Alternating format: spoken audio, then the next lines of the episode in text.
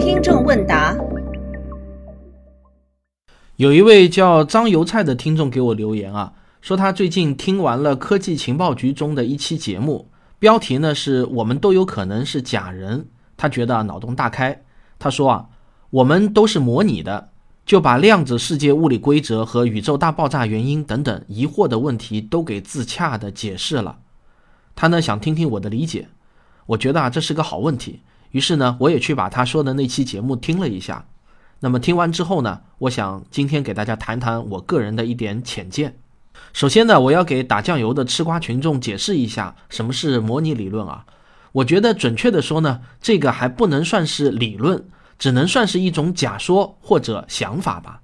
这个假说最早的提法呢，叫缸中之脑，就是说啊。你怎么知道自己不是一颗被养在玻璃缸中的大脑呢？你所感知的一切会不会只不过是刺激你的大脑产生的应激反应而已呢？到了后来啊，就有了电影《黑客帝国》。这部电影就是形象化的展示了缸中之脑的假说。我们每个人呢，其实都是被培养在那种一个一个的培养皿中的。我们所感知到的一切不过是虚拟游戏罢了。现在啊，这个假说已经升级成了模拟理论。这是瑞士的一位叫做尼克·波斯 m 的哲学家在2003年提出来的。这位尼克啊，是牛津大学的哲学系教授，还有点小名气。他出过书，上过 TED 演讲会，经常啊还接受媒体的采访。不过他出名啊，主要是因为他对 AI 威胁论的坚定支持。2015年的11月，《纽约客》对他的介绍是。专注于 AI 威胁论的哲学家，那么你在搜索这个人名的时候，很少会有文章提到他的模拟理论，他自己啊也都不怎么谈起。这里呢，我首先要纠正一个翻译上的错误。尼克的原始论文是发表在牛津大学的一本哲学期刊上的，论文中的模拟理论的英文啊其实是 simulation hypothesis，所以呢应该翻译为模拟假说或者模拟猜想，这样呢会更准确。不知道怎么的，传到国内后呢，就变成了模拟理论。我在知乎上看到有人提问的时候，就以中文为参考再翻译回去，误当做是 simulation theory。这个 theory 啊，在英文中呢是比较严肃的用词。要成为一个 theory 可没有这么容易。尼可在模拟假说中呢提出了三个命题，它的原文啊写的比较拗口，那么我也采用那个比较通俗的翻译来告诉大家。基本呢也是准确的。这三个命题是这样的：第一，几乎所有与我们相似的文明都会在技术成熟之前灭绝；第二，几乎所有技术成熟的文明都没有兴趣进行先祖模拟；第三，几乎可以肯定，我们正处在一个电脑模拟的世界之中。尼可指出，如果前两个命题为假的话，那么第三个命题就一定为真。这个呢，用大白话来说啊，就是这样的。尼可认为啊，宇宙中存在无数个高度发达的技术文明，而这些技术文明都有兴趣开发模拟人生的游戏，所以呢，这样的模拟人生游戏啊，也会有无数个。那么从概率上来说呢，我们活在这种模拟人生的游戏中的概率就非常非常大。那么以上这些呢，就是模拟猜想的核心内容。科技情报局的那期节目呢，就是介绍这种猜想的一期节目。那么我先来说几点，我听完这个节目后觉得啊，在这个节目中不是太严谨的说法。在大约十五分十五秒的地方，播主说呢，模拟理论之所以能够受到科学界越来越多的重视，不是因为嘴皮子厉害，而是科学家们发现了越来越多的证据和越来越多奇怪的现象。那么这个假说是不是真的像播主说的，受到了科学界越来越多的重视呢？为此啊，我特地在 Web of Science 论文数据库中做了一番检索。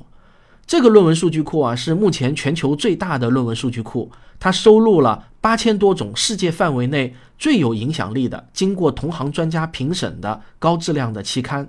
它的网址呢是三 w dot webofknowledge dot com。大家有兴趣的话呢，也可以与我一样做同样的检索。首先，我用尼可原始论文的标题 “Are you living in a computer simulation” 进行检索，没有找到。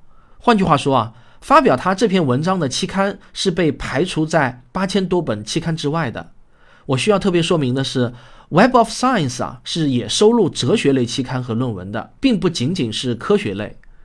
然后呢，我继续以关键词 simulation hypothesis 对论文标题进行检索，时间范围呢是二零零三年到今天。结果啊，比较令人失望的是，仅仅在二零一四年到二零一七年之间，有过四篇论文标题中提到了 simulation hypothesis。再仔细看一下标题啊，你就会发现只有一篇是与今天的主题相关的，另外三篇啊都是其他领域的，例如谈计算机模拟人类面部表情的论文等等。那那篇独苗论文的被引用次数啊也只有一次，这可以说明这篇文章的受重视程度几乎为零。我接着仍然以关键词 simulation hypothesis 对论文的内容进行检索，时间范围啊仍然是二零零三年至今。这次的结果呢是五十篇，我大致浏览了一下标题，真正与我们这次主题相关的，估计啊只有五篇分在哲学类的论文。大家要知道，这可是在八千多份期刊、十多年的所有论文中，只有那么一点点信息。那我又用同样的关键词在谷歌趋势中检索了一下，从二零零四年至今，除了二零一六年十月份有过一阵短暂的突然热度。我估计啊，很有可能是因为某部电影或者小说的发行，其余时间啊都是比较平稳的。总体呢是呈现一根中间凹、两头稍微翘的曲线。这也就是说呢，二零零四年的搜索热度和今年啊是差不多持平的。所以呢，我的结论就是，模拟假说在科学界基本是可以被无视的假说，即便是在哲学界也很少有人关注。那么在大众讨论的话题领域呢，也没有呈现出逐步升温的现象。博主在节目中提到了很多证据和现象，并说啊，这些证据和现象都在暗示我们，只有当我们这个世界是虚拟的时候，这一切才说得通。但我需要指出，博主在引用科学理论时的一些不对的地方，比如啊，在十六分左右，博主在解释宇宙大爆炸理论时，他说。在大爆炸之前，没有时间和空间，只有虚无。实际上呢，宇宙学家只能研究大爆炸之后的事情。至于大爆炸之前到底是什么样的，是虚无还是其他情况，科学家们啊，现在也只能诚恳地说不知道。那也有一些宇宙学家会猜想说，可能起点本身就是来自于真空的量子涨落现象，而在物理学家眼中，其实是没有虚无这个概念的。因为真空本身也充满了量子涨落，这个呢是有明确的实验证据的。例如卡西米尔效应就是证明真空不空的最简单实验。而我想说的结论就是，起点来自于真空的量子涨落，并不是什么不可思议的事情。另外，博主说，科学家们发现这个世界是量子化的，而计算机程序是数据化的。比如一张数码照片放大后。就能看到是以像素为最小单位的，所以呢，量子化能说明我们很可能是计算机程序的产物。这种思路啊，我觉得刚好把因果关系倒置了。是因为我们的宇宙是量子化的，所以呢，计算机只能按照量子化的思路来设计和制造。如果没有量子理论，我们就根本造不出计算机。而计算机的存储方式和数学共同决定了计算机程序的原理。所以呢，不能把结果当做原因来用。如果说原因结果我们扯不清的话，那我们至少可以说，我们现在的计算机程序与量子化的宇宙是逻辑上的必然结果。假如有一个模拟我们的外星人世界，那我想那个世界的程序也必然是量子化的，这是由数学决定的。那么外星人世界又是谁模拟的呢？播主在节目中还提到了一位理论物理学家詹姆斯·盖茨，说他在描述量子力学超对称结构的方程式中找到了计算机代码的影子。也就是说，科学家在描述宇宙的方程式中发现了人类计算机程序的语言。这个播主啊还特地说，请注意我的用词，不是说发现了类似程序代码的结构，而是就是人类程序的代码。而且啊，是一组特殊的程序代码，由美国数学家克劳德·香在上世纪四十年代发明。这个我们在网上检索一下，用不了五分钟，我们就能找到主播所说的这段东西的源头。有意思的是啊，从检索结果中呢，我们就能很容易看出原始来源的文章是怎么被一步一步的曲解和夸大的。最初的源头啊，是二零一六年四月七日，《科学美国人》上的一篇文章，标题呢就是与尼克的那篇论文一模一样的标题。翻译过来呢，可以是这样：我们生活在电脑模拟中吗？注意啊，标题中有一个问号。马里兰大学的理论物理学家詹姆斯·盖茨说。我接触了错误校正码，破折号使浏览器正常运行的代码，但为什么在我研究的有关 quark 电子以及超对称的方程中也出现了错误校正码呢？在这里呢，我不想展开讨论什么是这些方程中的错误校正码，那个呢说起来太话长。而且目前超弦理论的那些方程组是不是正确的，能不能够正确反映我们宇宙的客观现象，目前也还没有任何证据能够证明这些方程组是正确的。但是啊，这篇文章被国内的科技日报翻译出来后呢，我就看到各种文章的解读就开始走样了。播主呢，就是参考了某个走样到一定程度的文章，成了一组特殊的程序代码，由美国数学家克劳德·香。在上世纪四十年代发明。这里顺便说一下，他说的克劳德香指的呢，应该是克劳德香农。香农呢是信息论之父，知名度非常高。把香农翻译成香，这个呢是很罕见的说法。一般呢，只有对科学很陌生的译者才会不知道这种名人的惯译法。这个呢，就好像把爱因斯坦说成是爱斯坦一样奇怪。香农在上世纪四十年代最重要的贡献就是给出了信息商的定义和计算公式，这个和詹姆斯盖茨说的校验码，我觉得啊是完全搭不上关系的。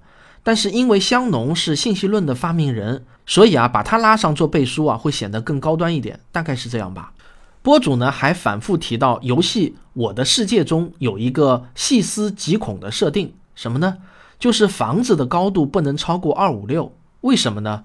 这个就是游戏的一个程序设定嘛，在程序员看来很好理解。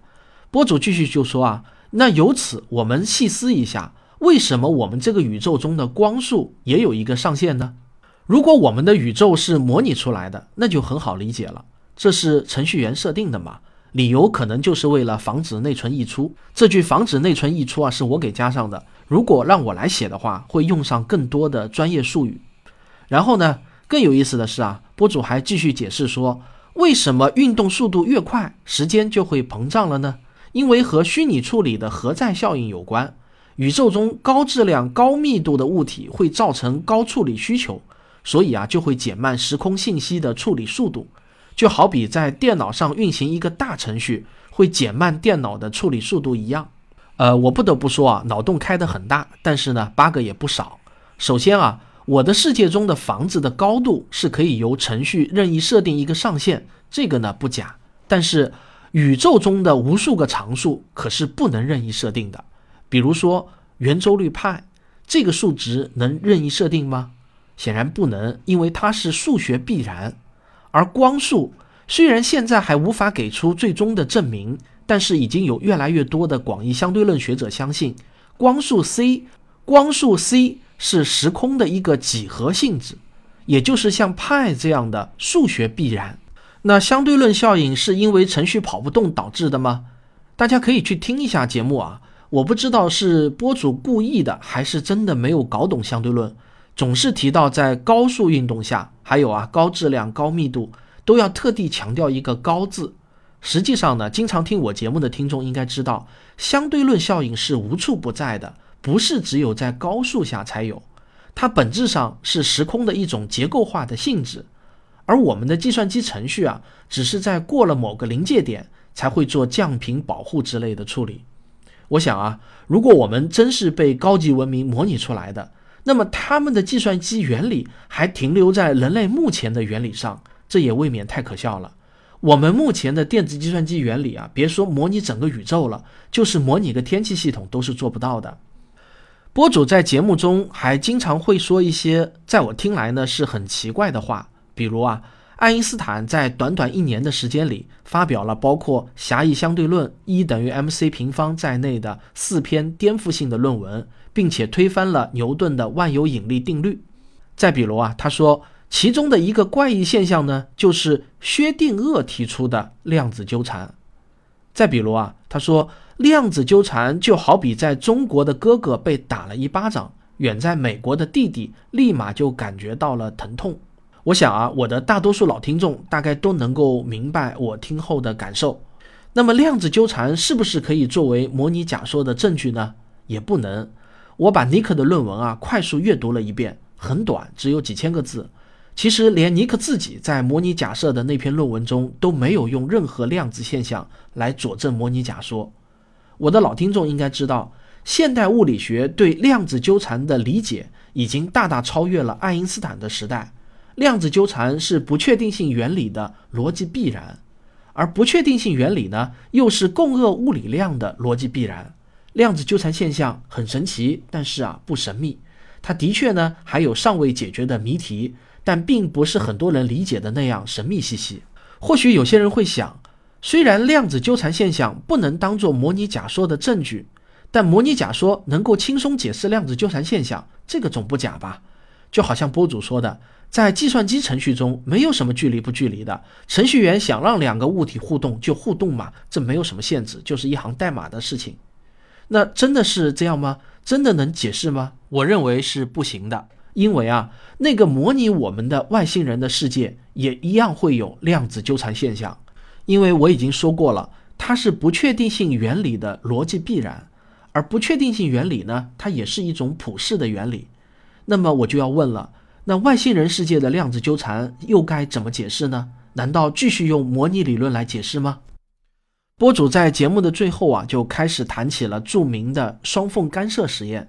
他用这个实验来说明波粒二象性和观察者效应，最终呢是为了说明物质和意识的关系，也就是我经常提到的那个常见误解：我们不观察电子的时候，电子不存在。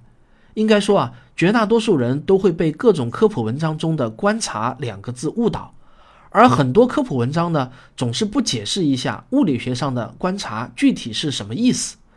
它和我们日常口语中的观察的含义啊是不同的。在我们的口语中，观察必须要有人眼睛的参与，但是在物理学中呢，观察仅仅代表两个系统发生了相互作用的意思，与人的意识没有什么关系。其实啊，大家想一想，电子有多小啊？人的眼睛想看也是根本不可能看得到的。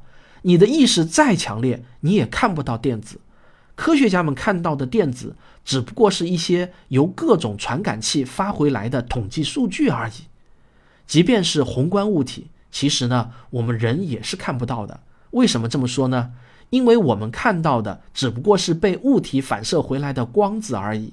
这些光子打在我们的视网膜上，刺激了我们的神经，让我们产生了图像的感觉。所以呢，我们只不过是感受到了一些光子在我们的视网膜上留下的痕迹而已。客观世界的物体跟人的意识真的没有什么关系。播主呢还讲到了惠勒的延迟选择实验，还由此得出了一个唯物主义已经一败涂地的结论。我想啊，大概惠勒自己都会被弄得哭笑不得的。可能大家看到过很多物理学家说过，宇宙是什么样子，与我们怎么观察它密不可分。包括惠勒也表达过同样的意思。他说的原话呢，我懒得去查了。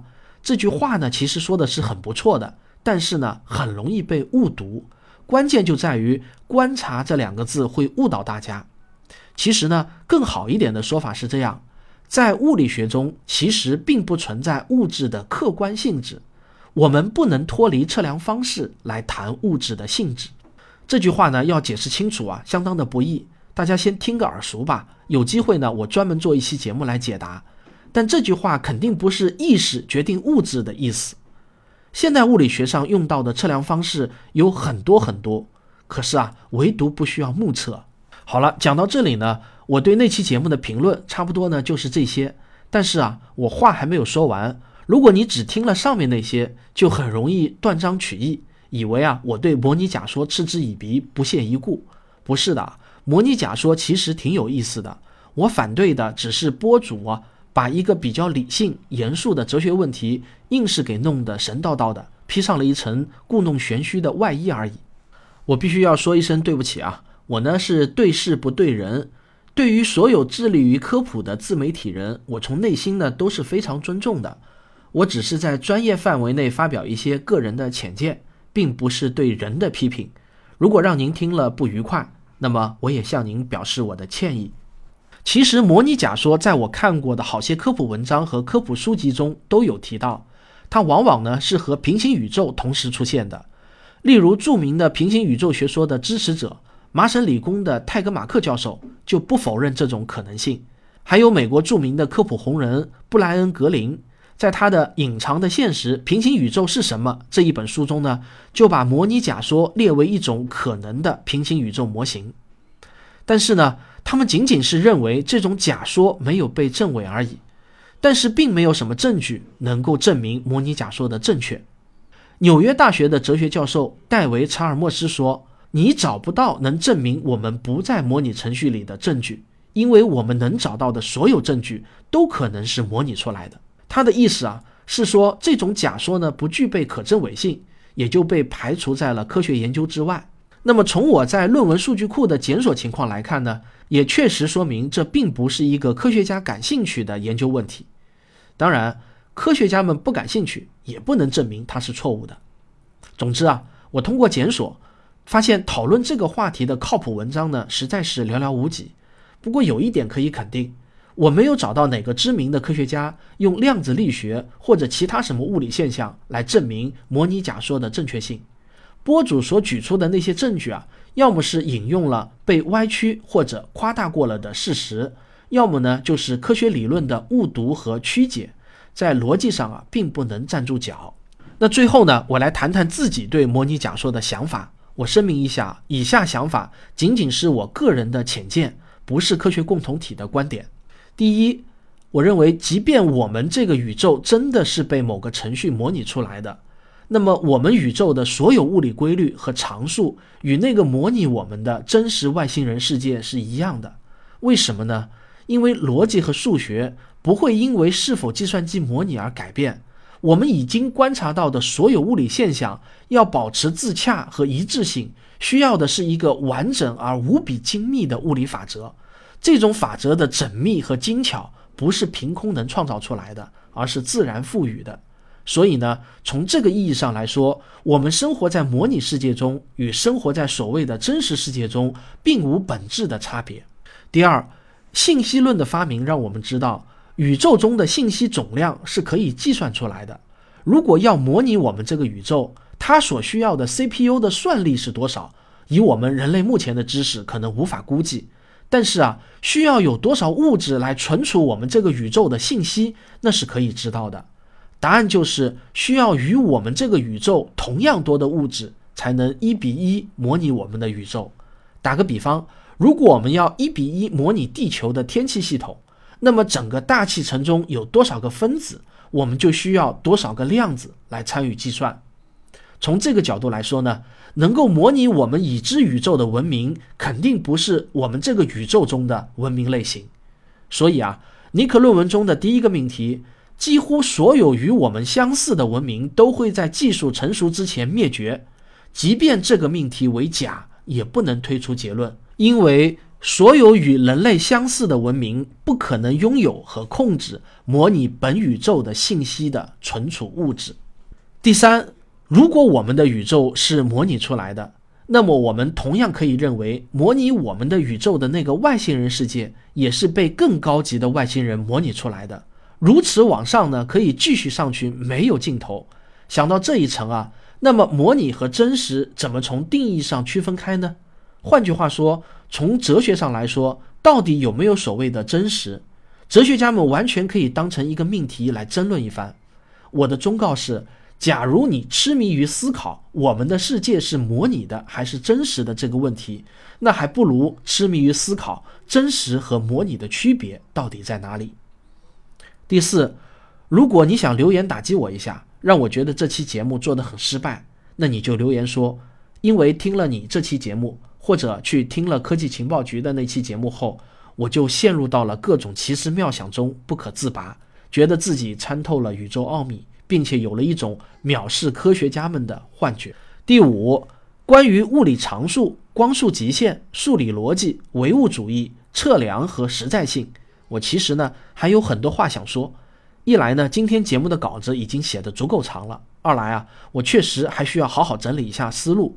所以呢，我们以后有机会再聊这些话题，好吗？本期听众问答的长度已经超过了正片的长度了，那么我们就把这期节目不叫听众问答，而叫精选吧。如果你喜欢我的节目，请别忘了点一下订阅。